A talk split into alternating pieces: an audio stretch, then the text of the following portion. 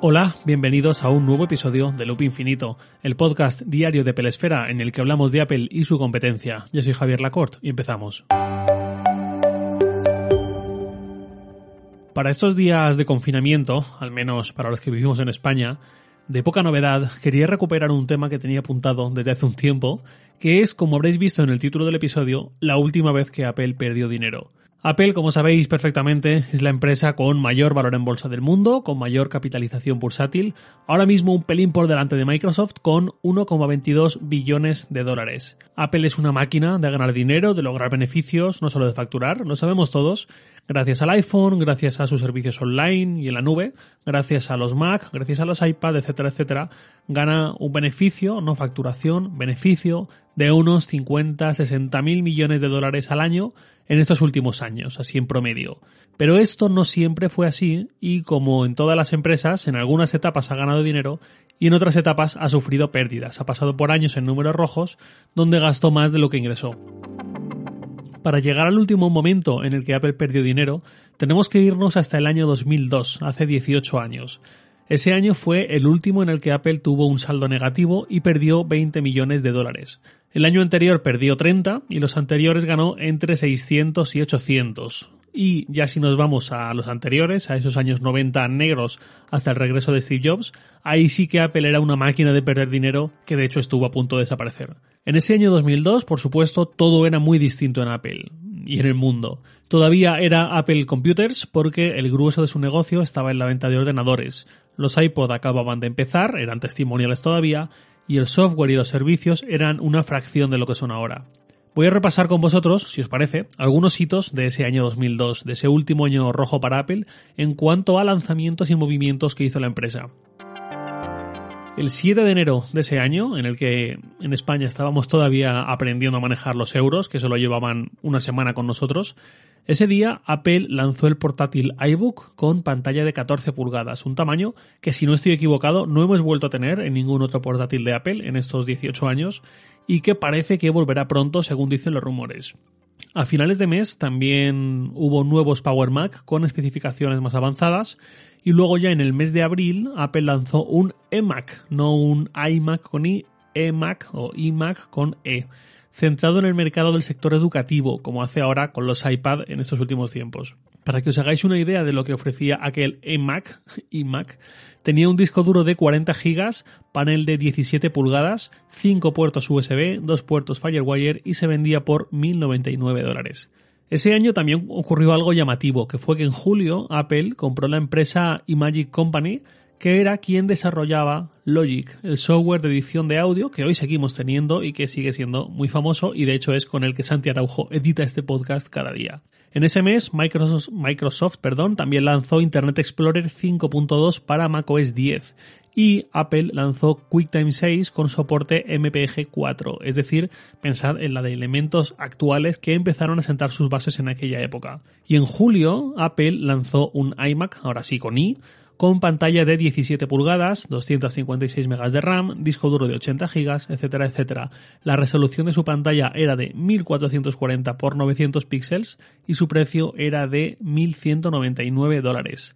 Luego, ya en agosto, Apple lanzó macOS 10.2 con novedades como iChat, o Inkwell, que era una tecnología de reconocimiento de texto manuscrito, casualmente algo que se ha comentado que va a llegar a iOS 14 en las filtraciones de 9 to 5 Mac. Y en aquel mes de agosto algo murió un poco en Apple, porque por primera vez desde el año 84 el icono famosísimo del Macintosh sonriente eh, ya no formaba parte de la animación de inicio, de arranque de los Mac, ya que fue reemplazado por el logo gris de Apple que todos conocemos. Y a finales de año, de forma quizás premonitoria, Apple anunció pérdidas trimestrales debido, según explicaba ella misma, a las bajas ventas de los PowerBook y los Power Mac, sus ordenadores portátil y de escritorio, respectivamente, orientados al público profesional, los equivalentes actuales al MacBook Pro y al Mac Pro. De hecho, el Power Mac era una torre con un lenguaje de diseño que obviamente ha evolucionado, pero que mantuvo mucho con el Mac Pro de 2008, esta torre de aluminio con un diseño súper industrial, y que se perdió en 2013 con el cilindro negro, pero que ahora en 2019 recuperamos con el nuevo Mac Pro. Y ya que hablo del Power Mac, no quería desaprovechar la ocasión para hablar del Power Mac eh, G4 Cube o G4 Cube, como lo queráis llamar. Era aquel ordenador en forma de cubo translúcido o transparente en el que los componentes estaban suspendidos en la parte superior y que Apple dejó de fabricar el año anterior, en 2001, que por cierto estaba buscando y Apple comunicó públicamente con una nota de prensa que suspendía la producción de aquel ordenador el 3 de julio de 2001. Curiosamente explicaba que era, en palabras de Phil Schiller, porque la mayoría de los clientes decidieron comprar las torres Power Mac eh, G4 o G4 torres que casualmente luego se comentaron como de ventas débiles que hicieron estar en pérdidas a la empresa.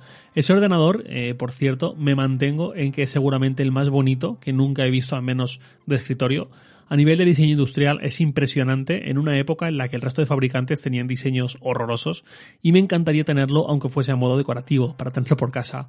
Ahora mismo, pues no parece el mejor momento para hacer el tonto con el dinero y comprar un capricho, sino prepararse para lo que puede venir, pero bueno, quizás, quizás, en algún momento sea mío.